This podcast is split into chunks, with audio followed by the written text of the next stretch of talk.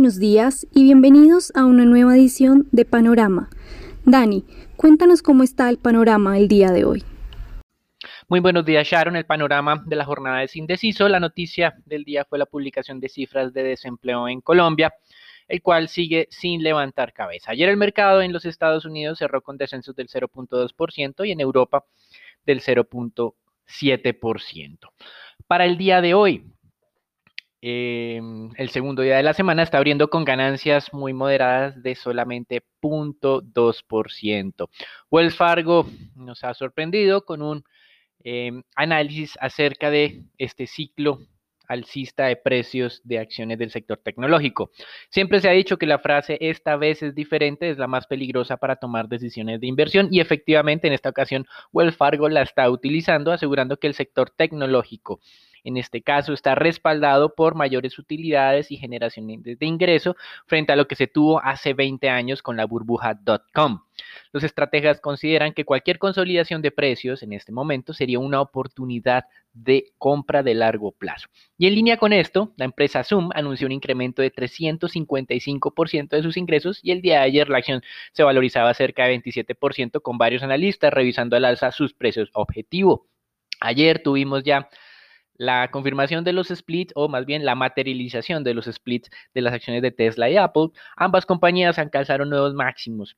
Con respecto a esto, luego de que se hayan anunciado los splits hace cerca de un mes, las acciones de Tesla se valorizaron 74% y las de Apple cerca de un 21%. La explicación de por qué un split genera valor es más de carácter psicológico, afirmando que eh, al ser una acción un poco más barata, es más fácil que sea negociada por más personas y de esta manera pues puede impulsar aún más su valor. Pero desde el punto de vista em, de eh, valor de la empresa como tal, pues realmente no tiene ninguna explicación. Es lo mismo tener en el bolsillo 10 billetes de mil pesos que un billete de 10 mil pesos. Así que ese tema sobre eh, lo que se ha fundamentado la idea de valorizaciones con los split, que es el tema de la liquidez, también está comprometido porque ahora en Estados Unidos no es necesario negociar la acción completa, sino hay alternativas para negociar fracciones de acción. Así que obviamente, como hemos dicho siempre, nunca es más peligroso en el mercado en los Estados Unidos que decir que esta vez es diferente. Vamos a ver si lo que está haciendo Wells Fargo nos lo va a recordar nuevamente. Mientras tanto, en el tema corporativo, Walmart lanzará el servicio Prime para competir con Amazon el próximo 15 de septiembre con un costo anual de 98 dólares. El de Amazon es de 119. Pero al mismo tiempo Amazon recibió la autorización de las autoridades en los Estados Unidos para Em, operar su flota de drones y hacer entregas en hasta 30 minutos, que es la meta que tiene la compañía. Amazon viene haciendo pruebas desde el año 2018. Y para finalizar el tema de acciones, JP Morgan considera que el presidente Trump ya igualó a Biden en las encuestas de intención de voto todos estos em, disturbios de las últimas semanas parece que le han dado un impulso adicional al presidente Trump que está cerrando la brecha que en algún momento tuvo Biden con él. En divisas el dólar está en un nuevo mínimo frente a otras monedas reservas, libre esterlina se valoriza 0.8%, el euro cerca del 0.45%, pero las monedas latinoamericanas no están replicando este movimiento, están estancadas, un índice LASI que está en los 42,7 unidades. En materias primas, la debilidad del dólar está impulsando las cotizaciones de estas. El petróleo está recuperando hoy lo perdido ayer, abre nuevamente cerca de los máximos recientes. El caso del Brent 43 dólares el barril y el caso del, doble, el caso del WTI 43 dólares el barril y el caso del Bren casi 46 dólares. El oro se está acercando nuevamente a los 2 mil dólares la onza Troy. Habíamos mencionado que solo era cuestión de tiempo para volver a estos niveles, pues no entendíamos cómo los anuncios de la Fed implicaban necesariamente un desplome del precio del oro. De hecho, los anuncios de la Fed del pasado jueves de más irrigación de liquidez y no menos, lo que haría es un impulso adicional para el oro como tal. Y mientras tanto, el mercado de renta fija ha logrado estabilizarse, se ha frenado por el momento la presión alcista en tasas, de hecho han descendido un poco frente a los máximos de la semana pasada, estamos abriendo el día de hoy con 0.72, 0.71% en tasas de descuento a 10 años. ATT realizará una gigantesca operación de intercambio de plazos de deuda, lo que se conoce técnicamente como un swap, por cerca de 15 billones de dólares, va a recoger cerca de 42 diferentes vencimientos y va a emitir bonos con eh, vencimientos a 2053, 2055, 2059. ATT es la compañía que más deuda ha emitido en el mercado, son cerca de 170 billones de dólares. En Europa, las mediciones finales de PMI no generaron ninguna sorpresa. Hoy tenemos revisiones en Estados Unidos. El incremento del desempleo en Europa eh, fue menor a lo esperado, solo subió del 7.8 al 7.9, esperaba en el 8, mientras la inflación estimada para agosto, sí hubo una gran sorpresa, pasó a terreno deflacionario por primera vez desde el 2016, la inflación europea es del 0.2%, pero menos 0.2%, es decir, en terreno negativo.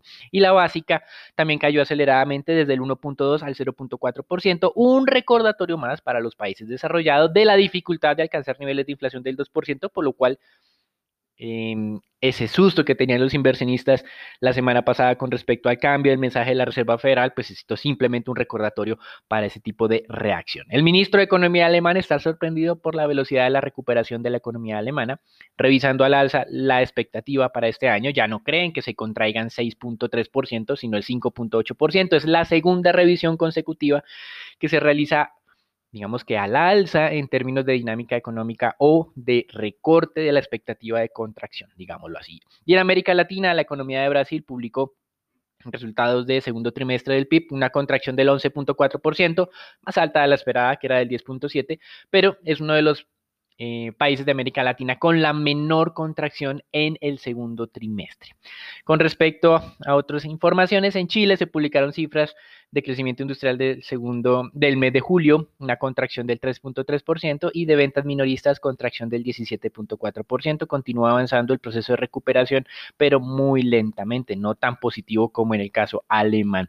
Y en Colombia, de acuerdo a lo esperado, y esta información va a ser ampliada en la sección por parte de Sharon y Daniela, eh, el Banco de la República redujo un nuevo mínimo histórico la tasa de referencia a 2%. Si fuera por cifras económicas, hay espacio adicional de ajuste en la tasa de política de referencia en Colombia, pero las declaraciones de hace algunas semanas del gerente técnico y del mismo gerente del Banco de la República hacían, digamos, o generaban algunas dudas entre los analistas. Veremos las cifras de esta semana cuando tengamos eh, los datos de inflación y ajustaremos nuestras expectativas. Pues estábamos al 2%, no porque la economía estuviera mejorando y no fuera necesario más impulso, sino por precisamente las declaraciones de eh, estos miembros del Banco de la República. Eso es todo por el momento momento lo dejamos con Sharon, Raúl, Daniela y Nicolás con la información del mercado colombiano. Gracias, Dani. Bueno, para el panorama local, te cuento que el día de ayer el DANE dio a conocer varios datos importantes para Colombia. En primer lugar, el desempleo nacional, el cual se ubicó para el mes de julio en 20,2%. Esto como una señal del bajo impacto del regreso parcial de las restricciones estrictas en las grandes ciudades. Así, la incidencia del desempleo corregida por los efectos estacionales pasó de 20,8% en junio a 19,8% en julio, esto impulsado principalmente por los mejores resultados en los centros poblados y rurales del país en cuanto al nivel de ocupación. Entre tanto, en las grandes urbes del desempleo pasó de 24.6% en junio a 24,9% en julio, según las series corregidas. Esto ante la presión del regreso del mercado laboral de otra porción de personas que pasaron a la inactividad entre marzo y abril. Las ciudades que registraron las mayores tasas de desempleo fueron Neiva con un 37,4%, Ibagué y Popayán, mientras que las ciudades con menores tasas fueron Barranquillas con un 14,1%, seguidas de Quito y Cartagena. Por otra parte, el dato de exportaciones sumó 2.548 millones de dólares, esto representando una caída de 21,7% anual, explicado por la contracción de 44,8% en las ventas externas del grupo de combustibles y de las industrias extractivas, y también una variación negativa de 21,4% en el grupo de manufacturas, mientras que las exportaciones de productos agropecuarios, alimentos y bebidas siguieron presentando crecimientos para el mes de julio, este se ubicó en 16,5%. Y para finalizar, la Superintendencia Financiera informó que el ahorro pensional continuó su recuperación en el mes de junio de este año. Esto es una buena noticia para los fondos de pensiones. Según la entidad, el saldo de pensiones obligatorias aumentó 0,85%. El ahorro administrado por los fondos de pensiones creció 4,73% con respecto al año pasado, ubicándose en 260 billones de pesos bajo administración. Esto sería todo por las noticias de Colombia. Los dejo con Raúl que nos cuente qué pasó la jornada anterior en el mercado accionario local.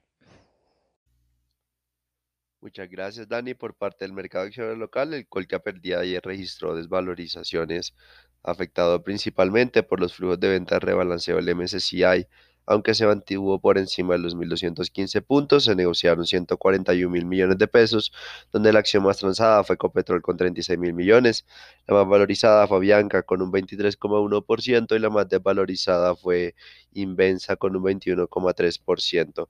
Para hoy, el índice colombiano podría recuperar parte de lo perdido en medio de un entorno de menor aversión a riesgo. Por el lado de noticias, la junta directiva de EPM tomó la decisión de seguir con el proceso de la demanda en contra del consorcio constructor de Hidroituango. Por otra parte, Corfi Colombiana dio a conocer que Hoteles Estelar confirma la reapertura de sus operaciones a partir del día de hoy en 11 destinos de Colombia. Por el mercado accionario local, la acción de Avianca registró relevantes valorizaciones ante el incremento de la especulación luego del préstamo por parte del gobierno. Sin embargo, durante la jornada hizo máximo cercano a los 350 pesos, aunque cerró considerablemente por debajo de esto. Eh, lo anterior, cabe recordar que esa noticia no cambia las condiciones de los accionistas minoritarios, los cuales siguen corriendo el riesgo de una alta dilución, por lo cual cualquier posición en la especie es altamente especulativa y carece de fundamental. Por otra parte, la acción de Cementos Argos sigue ganando valor y cierra sobre los 5 mil pesos, impulsado por una mayor reactivación de la economía colombiana e impactos nulos de la tormenta tropical Laura. En la medida que confirme la ruptura, ese nivel podría tener mayor espacio de valorización en el corto plazo.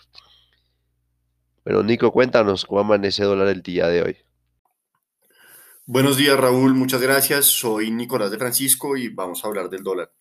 Para la jornada de ayer, el eh, volumen transado fue de 610 millones de dólares, donde a lo largo de la jornada el dólar presentó una tendencia estable, teniendo una tasa de cierre de 3.740 pesos con 95 centavos. El precio medio de la jornada fue de 3.745 pesos con 12. El precio mínimo alcanzado fue de 3.730 y el máximo de la jornada de 3.766 pesos con 50 centavos principalmente motivados por las cifras reveladas por el DANE y una reducción en las tasas del Banco de la República. Soportes para el día de hoy esperamos que estén alrededor de los 3.720 y 3.710 pesos y las resistencias hacia los 3.760 y 3.770 pesos. Los dejo con Sharon para los temas de renta fija. Bueno, para comenzar con lo que fue la noticia del día de la jornada de ayer, en línea con nuestra expectativa y con la del mercado, la Junta Directiva del Banco de la República recortó su tasa de interés en 25 básicos hasta un mínimo histórico de 2%, eh, no visto desde 1991, argumentando una baja inflación débil crecimiento que refleja la debilidad en la demanda agregada y en el consumo y el continuo deterioro del mercado laboral, datos que conocimos en la mañana y que eh, Dani ya nos dio más especificaciones. Estas fueron las tres eh, principales razones que llevaron al banco a darle un impulso adicional a la economía. Adicionalmente, la Junta resaltó que eh, la recuperación del mercado financiero, dada la alta liquidez, le permitió a la nación financiarse a unas tasas de interés menores, favoreciéndose entonces de esta alta liquidez internacional. Además, mencionó que el fin del ciclo de recortes lo definiría el comportamiento de las variables económicas y lo que piense la Junta en su momento, a pesar de que el consenso de mercado considera que este se detendría en 2% y que también reiteradamente nosotros lo hemos mencionado ya hace bastante tiempo, y consideramos que este sería el nivel en el que se mantendría la tasa por un tiempo extendido. Eh, sin embargo, eh, también mencionaron que el PIB no volvería a niveles prepandemia eh, de crecimiento de 2019 hasta 2022, lo cual contradice un poco lo que fue la velocidad del ciclo de recortes de tasa. Eh, por lo que entonces quedamos muy pendientes a lo que es el dato de inflación el día sábado, que definirá un poco eh, lo que será el movimiento que va a tener eh, la Junta en la reunión del mes de septiembre. un poco en línea con estos datos que nos mostró el mercado laboral en la mañana, la renta fija local tuvo una jornada positiva, se vio favorecida entonces por este mayor búsqueda de refugio, dado estos débiles datos eh, del mercado laboral. La curva T tasa fija se valorizó cerca de 10 básicos, con los 30 liderando las ganancias, con valorizaciones cercanas a 15 básicos. Y de igual forma, la curva T TSUR siguió este movimiento y se desplazó a la baja cerca de 3 básicos, con los 33 eh, valorizándose cerca de 6 básicos que fue la referencia que más variaciones tuvo. Se destacó el alto volumen de negociación, en especial en el mercado en pesos, un volumen que no se veía eh, desde marzo aproximadamente, eh, especialmente en lo que fue test eh, en pesos. Entonces, los test del 24 y los 28 se valorizaron cerrando en 3.76% y 5.20% respectivamente, valorizaciones de 3 y 13.5 básicos respectivamente. Por el lado de deuda corporativa, eh, sí vimos un poco de debilidad en los volúmenes, se negociaron cerca de 4 mil millones de pesos a través del sistema transaccional y aproximadamente 442 mil millones por registro. Más transado fue tasa fija del 20, del 22 e IBR del 23 y por el lado de las negociaciones, con respecto al mes pasado, los TCNVR y los IPC continúan siendo eh, estas referencias más valorizadas, ya llevan eh, con este movimiento bastante tiempo, mientras que los TES en pesos muestran desvalorizaciones en todos los nodos de la curva y los títulos tasa fija se acercan un poco al terreno de pérdidas, especialmente desde el segmento medio de la curva. Eso fue todo entonces por el panorama del día de hoy. No olviden suscribirse y los esperamos mañana para conocer de nuevo el clima de los mercados.